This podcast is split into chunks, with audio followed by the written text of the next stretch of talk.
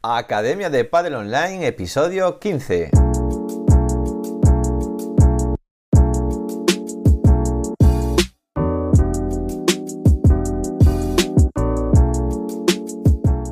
Hola a todos y todas, soy Jaime Barral y os doy la bienvenida una semana más a la Academia de Padel Online, el programa de podcast para entrenadores y gestores de Padel. Hoy episodio número 15 de 2021 en el que vamos a hablar del análisis de remate en potencia. Vamos a ver cómo se puede analizar, qué claves hay en un, remate en potencia, que bien puede ser para traerse la pelota, para sacarla por tres, bueno, las claves biomecánicas y del análisis en potencia. ¿Por qué lo hacemos esta semana? Bueno, porque ya estamos en la recta final del curso de análisis de biodiometría con el software Kinovea eh, del remate y por lo tanto es un buen momento pues para hablar un poquito en general aquí en el podcast. Bueno, antes de nada recordad que en la plataforma de la Academia de Padel Online tenéis formación de Padel, tenéis el curso de monitor, el de gestor, el de marketing, rematando ya el análisis de vídeo de remate en potencia y el de Kinovea, que es fundamental para poder hacer este de remate en potencia. Sesiones 365, todas las, todas las semanas 7 niveles y además tenéis pizarra digital, planificación, juegos, ebook y todos los recursos que necesitáis para vivir del pádel. Estamos esta semana eh, haciendo cambios en los juegos, metiendo juegos nuevos y dentro de poco ya os contaré el tema de los juegos que yo creo que va a quedar muy bien. Bueno, todo el material que vamos creando en la academia lo vamos subiendo y, todo es para que, bueno, para que podáis eh, tener los mejores contenidos. ¿Qué hemos subido esta semana en la academia de? Hemos subido el informe de análisis en potencia, es decir, cómo hacer un informe en PowerPoint y cuáles son los puntos claves que luego haremos, como ya os digo en el curso, que siempre es mucho más fácil hacerlo grabado y mucho más rápido hacer ese directo grabado eh, que tener que pasarlo todo a papel y tener que ir grabando y tener que ir haciendo todo a mano, ¿vale? Y en la Academia de Padel Online en sesiones 365 hemos subido 7 sesiones. La de pre-paddle, vamos a pelotear sin red un niño y otro con pala solo a un toque, ya están con el peloteo y ahora ya solo a un toque, uno con pala y otro sin pala. En pala blanca, fondo contra fondo, jugar pelotas altas, vamos a trabajar la altura. En amarilla van a construir de fondo contra fondo buscando vallas y paredes que siempre hacen daño y llevas la iniciativa. En la naranja desde la red vamos a bajar la pelota, sabéis que bajar la pelota es fundamental para poder para construir en red. En verde eh, vamos a finalizar desde la red, vamos a trabajar tanto traérsela como la cinta, que, son primos hermanos. Eh, hacemos que pegamos fuerte y hacemos una cinta, o la pegamos dura y nos la traemos, según donde estén colocados los rivales. En azul empezamos ya con nuestros estilos de juego, vamos a ser dos jugadores o dos jugadoras de fondo ofensivos, es decir, estos jugadores que juegan muy en baseline, muy encima de la línea, dando siempre intensidad desde el fondo, jugadores ofensivos de fondo. Y en pala marrón lo que van a intentar es combatir cuando tienen unos jugadores que en el fondo son muy ofensivos, eh, cómo podemos combatirlo. Pues eso lo vemos en las sesiones de esta semana. Y nada, os dejo con el monográfico y espero que os guste.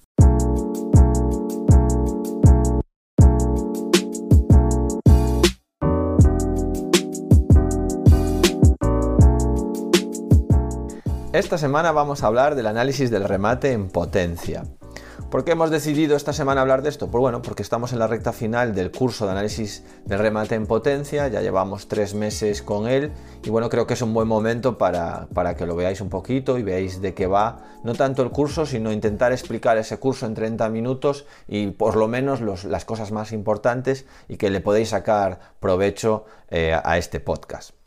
Bueno, eh, durante el análisis lo que vamos, lo que estuvimos haciendo durante el curso es empezamos por la parte de anatomía, tener claro cómo son las articulaciones, los músculos, los huesos que están implicados en el remate, también la parte biomecánica, tener claro pues todas las leyes de la mecánica que le influyen a un remate, le dimos mucha caña a eso porque, bueno, al final es lo que nos eleva nuestro nivel como técnico, porque al final cuando le haces un análisis a un alumno, aunque sea un análisis simplificado para que lo entienda, tú tienes que tener más nivel de lo que estás analizando y entender muy bien lo que es el remate.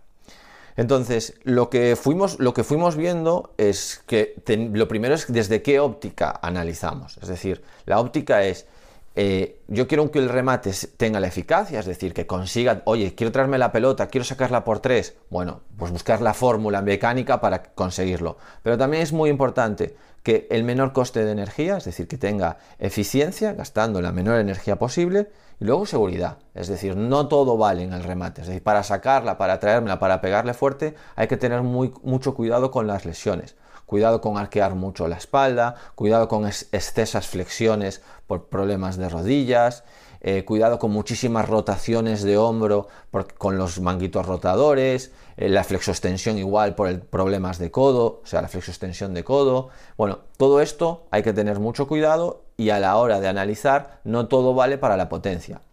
¿Qué, buscamos realmente? Bueno, pues al final buscamos que funcionen, que todas las palancas del cuerpo funcionen, todas las articulaciones trabajen y que todas trabajen en, su momento adecuado para producir, es decir, todo el rango de movimiento y en el momento que le toca. Por ejemplo, si hago un, salto de potencia, es decir, voy de atrás adelante y salto, bueno, pues que coincida en la fase en el que el vector de fuerza tenga mucha fuerza y no ya que ya esté cayendo de ese salto o que me coja subiendo. Bueno, eh, aprovechar toda la energía que mi cuerpo eh, utiliza. Luego, siempre hay que tener claro que no tenemos las mejores cámaras, eh, no siempre tenemos todas las tomas posibles. Entonces, cuando yo hago un análisis de un remate, bueno, lo mínimo es poner, hacer una cámara lateral, ¿vale? Y una cámara trasera podemos ir viendo los ángulos, normalmente hablan ahí que no sea exactamente el, ángulo exacto, sino que le des un poquito, eh, que lo pongas a 45 grados, pero bueno, con que pongáis una cámara lateral y una cámara trasera es suficiente, ¿vale? No os lío con eso. Luego que podéis tener la cámara frontal, por el otro lado, cámara desde arriba, cenital, ahora con el tema de los drones, pero bueno, eh, obviamente que hay cosas que se ven mejor con muchas más cámaras pero con una trasera, la trasera se ve casi todo y en la lateral apoyándola, ¿vale? Luego, vamos a analizar, cuando hablamos con los alumnos, le decimos, oye, vamos a analizar las piernas, vamos a analizar el tronco y vamos a analizar el brazo. Que realmente es tren inferior, que es tobillo y rodillas, tren medio, que es caderas y tronco, aunque le llamemos solo tronco, bueno, son las caderas y el tronco. Y el brazo, pues eso es eh, hombro, codo y muñeca esas tres articulaciones. Y vamos a hacer que esas, todas esas articulaciones se aceleren a lo máximo y que todas en el momento adecuado su cadena cinética sea perfecto para que en el momento del impacto la pala esté a la mayor velocidad. Eso es lo que se busca. Por eso a lo mejor cuando veis que un, niño o una niña eh, le pegan duro al remate dicen, pero si no es capaz de, o sea, tiene ni, ni, el 20% de mi fuerza, ¿vale? Os ponéis a hacer un pulso contra, esa, contra ese niño y le ganáis fácil.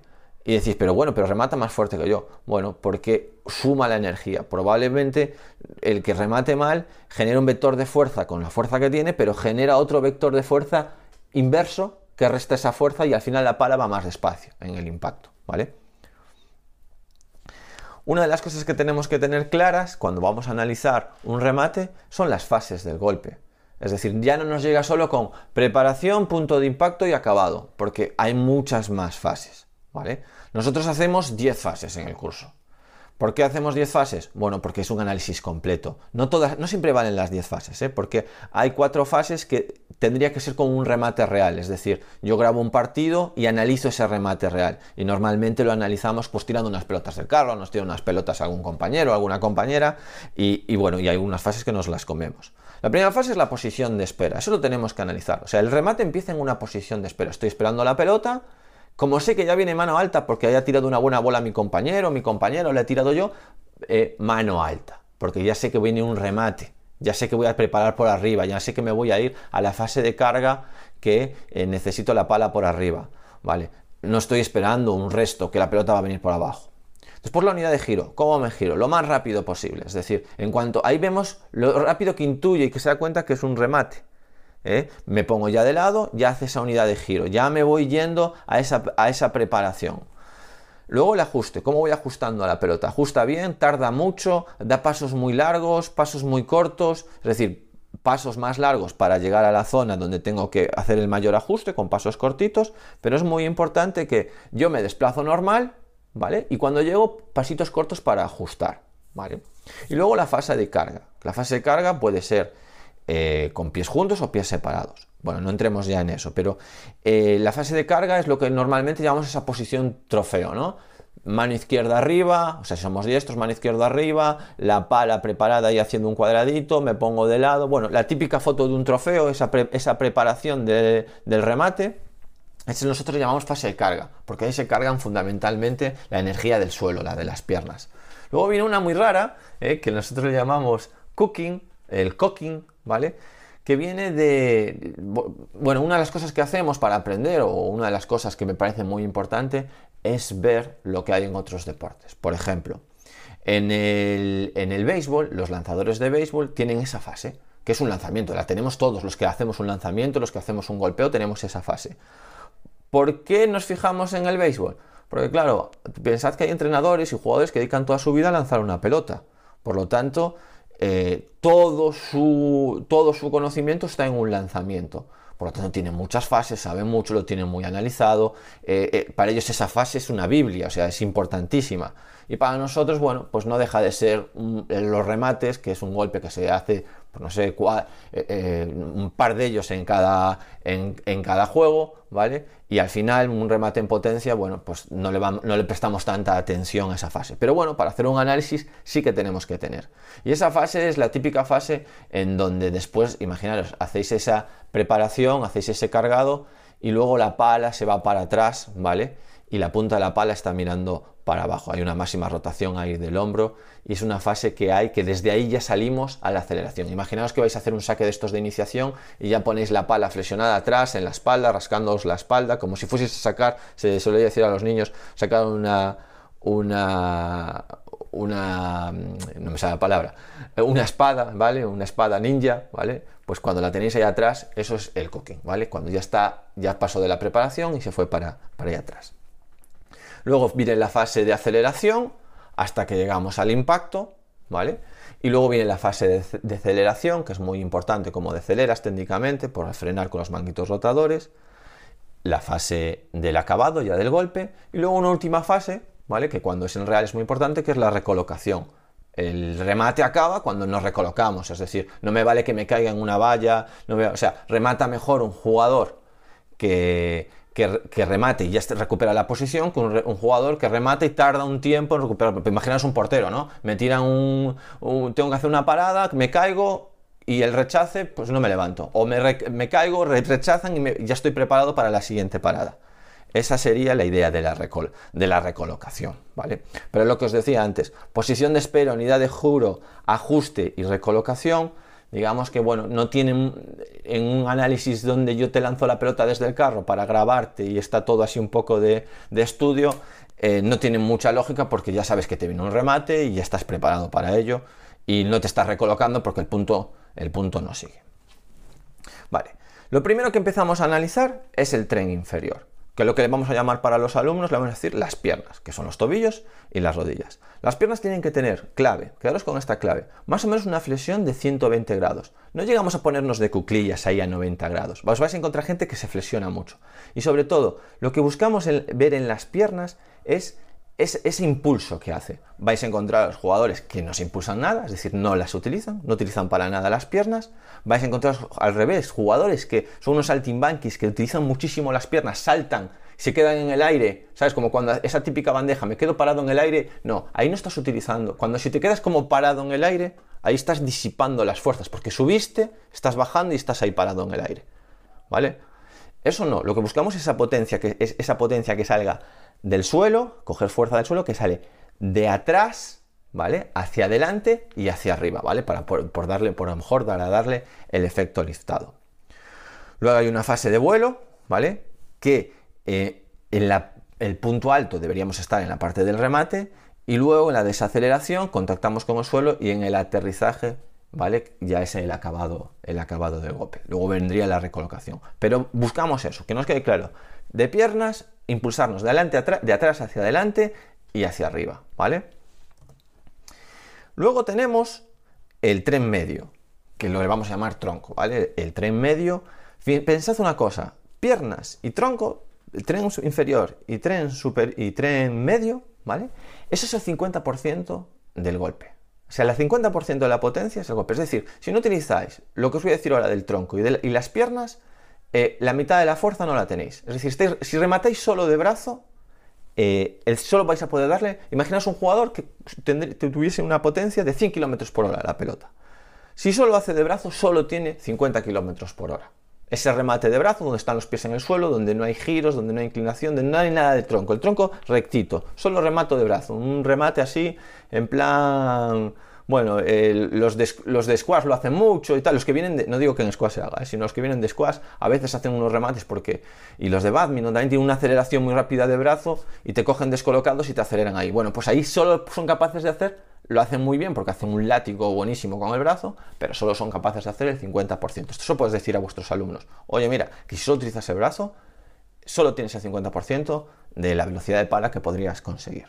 Entonces, en el tren medio, ¿vale? En el tronco, aquí es una cosa que es muy interesante, que se llama le llamamos la triada del tronco. Es decir, hay tres movimientos que hay que coordinar y son bastante eh, sencillos de hacerlos individualmente y luego más complicados de coordinar. Es decir, yo, por ejemplo, cuando se los entreno a los jugadores, lo que hago es, bueno, ahora vamos a hacer extensión y flexión de tronco. ¿Qué quiere decir esto? Mira, primero practicamos con un balón, saques de banda, es decir, me echo para atrás, y la tiro hacia adelante la pelota. Me echo para atrás y tiro hacia adelante. Es decir, me extiendo y me flexiono como si hiciese abdominales. ¿Ves? Cogéis esa de lanzar unos, eh, un saque de banda, me echo para atrás, me arqueo la espalda y la lanzo.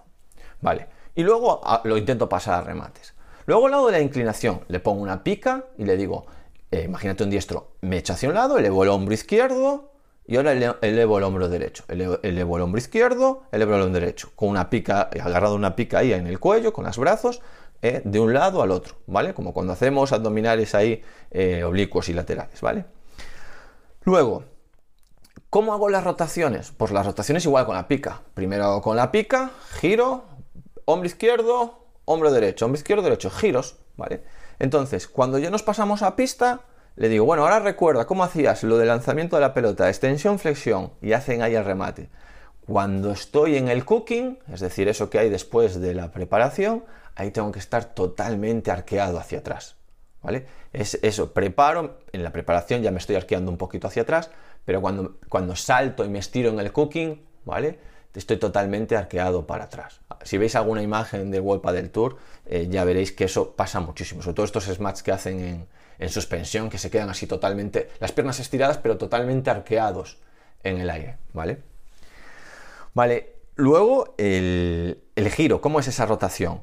Apunto hombro izquierdo, ¿vale? El diestro estoy hablando, ¿eh? Apunto hombro izquierdo, impacto de frente, estoy de lado, impacto de frente, acabo de lado con el hombro derecho, pero girado hacia el otro lado. Es decir, estoy de lado, ese es lo siguiente que tienen que aprender. Oye, viene la pelota, me pongo de lado, pego de frente, acabo de lado. Y que utilicen bien ese giro, tienen que sentir como con los abdominales le dan esa potencia, ese giro, ¿vale? Y luego eh, sería la inclinación, la línea de hombros, la famosa línea de hombros. Es decir, en la, carga yo tengo que tener un hombro, el hombro izquierdo, hablo de diestro siempre, ¿eh? hombro izquierdo muy elevado, hombro derecho muy bajo. Es decir, tengo que tener una muy buena inclinación. Y en el impacto tengo que tener muy buena inclinación hacia el otro lado. Hombro derecho lo más arriba posible, hombro izquierdo lo más abajo posible. Imaginaros que ahora queréis, estáis ahí eh, escuchando esto y queréis tocar el techo. ¿Cómo hacéis? Pues si sois diestros, eleváis el hombro derecho, ¿vale? Si no llegáis, y bajáis el hombro izquierdo. No tenéis los dos hombros a la misma altura y solo estiráis el brazo. Hasta ahí llegáis hasta un punto. Pero si queréis llegar más arriba, tenéis que estirar más el hombro derecho y bajar el hombro izquierdo. Y con estos tres movimientos, más los de piernas, ahí tenéis el 50% del golpeo. Tenéis el 50%, ya tenéis vuestros 50 km por hora, si es que rematáis a 100 km por hora. ¿Vale? Entonces, claves importantes, trabajarlos separadamente, ¿vale? Es decir, vais peloteando, vais entrenándoles el remate separadamente y luego que los vayan uniendo poco a poco y que, focalicen la atención en ese punto. Vale. Luego vendría eh, lo que es ya brazo, ¿vale? Todo el brazo, hombro, codo y muñeca. Vale. En el brazo simplemente lo que le vamos a, a explicar a los alumnos es que tienen que ser capaces de hacer el famoso látigo. Es decir, el famoso látigo es que el hombro funcione, el codo funcione y la muñeca funcione. Y a veces el codo no se utiliza, o la muñeca no se utiliza, o el hombro no se utiliza. Hay que coordinarlo, es cierto. Pero, ¿qué vamos a entender? ¿Qué es utilizar el hombro? ¿Qué es utilizar esa extensión-flexión de hombro? Pues imaginaos un lanzamiento de jabalina. Yo se lo explico así a los alumnos. Un lanzamiento de jabalina. El lanzamiento de jabalina se hace con el, hombro, con el codo estirado. Es decir, el codo no se utiliza, no, se lanza como un dardo.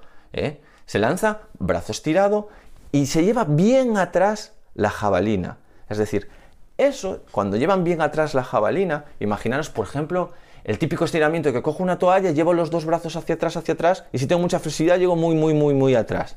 ¿Vale? O, un ejemplo mejor, estoy haciendo natación y quiero eh, llevar, eh, y estoy andando hacia atrás, ¿no? Fijaros cómo lleváis el brazo derecho hacia atrás totalmente estirado, bueno, pues ahí es la extensión, llevar bien el brazo hacia atrás, eso hay que trabajarlo por aislado, que sean capaces, eh, imaginaros hacer algunos remates con el codo estirado, haced fuerza ahí con el codo estirado, llevando bien el brazo hacia atrás e intentar hacer el mayor rango de movimiento y sentir cómo trabajan esos músculos, cómo trabaja el pectoral de tirar la pelota hacia adelante. Vale, la otra parte del látigo, es el codo. Hay que flexionar el codo.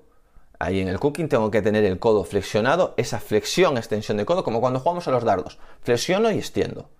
Le sumo al hombro, al lanzamiento de jabalina, ahora le sumo la flexión del codo. ¿Vale? Al sumar la flexión del codo hay, me extiendo el, perdón, flexiono el hombro, flexiono el codo. ¿Vale? Sumo lanzamiento de jabalina, lanzamiento de dardo. Y luego quedaría la muñeca, la muñeca, esa extensión-flexión, ¿vale? Eh, lo que buscamos en la muñeca es eh, el último movimiento, ¿vale? No se hace exactamente en el cooking, pero bueno, eso ya es de verlo de vídeo y todo eso, pero lo que buscamos es que se produzcan esos tres movimientos hacia adelante, ¿vale? Lía un poco porque el, el hombro es flexión-extensión, el codo es flexión-extensión y la muñeca es al revés, ¿vale? Pero bueno, la muñeca acaba flexionada, y el, codo acaba extendido, hasta ahí se entiende bien. El hombro es más difícil de verlo, ¿vale? El hombro y el codo es lo mismo, pero como, como entenderéis, al final de un remate, cuando yo llego a la desaceleración o al acabado, la muñeca acaba flexionada y el hombro acaba extendido, ¿vale? Entonces, cuando consigo hacer ese látigo, que funcionen esas tres eh, articulaciones, ahí tengo prácticamente el 100% del remate. Falta una, ¿vale? Que es difícil de explicar aquí en un podcast, que es la rotación del hombro, ¿vale? Tenemos que trabajar las rotaciones del hombro. Eso lo tenéis que ver en internet, buscar cómo se rotan los hombros, pero bueno, en el cooking sí que se ve que para, ahí, eso sí que ya lo tenemos que ver en vídeo, que hay una posición en donde el hombro está rotado. Al final, rotar el hombro, bueno, es una rotación, vienes de una rotación externa a una rotación interna. Vale, Luego, ¿a qué altura le pego? Eso sería la aducción, es decir, ojo, porque nos vamos a encontrar, primero, nos vamos a encontrar jugadores que no hacen el látigo, es decir, que hay partes del látigo que no utiliza, y nos vamos a encontrar jugadores que no hacen la rotación, y es importante la rotación. Y nos vamos a encontrar jugadores que pegan demasiado abajo por la influencia de la bandeja, es decir, hay que pegar al, arriba, un poquito a la derecha, bueno, dependiendo de cada remate, pero hay que pegarle a la pelota arriba, ¿vale? Importante, ojo, cuidado con los que pegan muy abajo por la influencia de la bandeja. Y cuidado con los que pegan muy recto y pegan con el brazo pegado a la oreja, ¿vale? Porque esto de pégale arriba, pégale, no. O sea, tenemos que pegar un poquito a la derecha y tenemos que estar inclinados y estirados. Otra cosa importante, cuidado con pegarle con la extensión total de codo.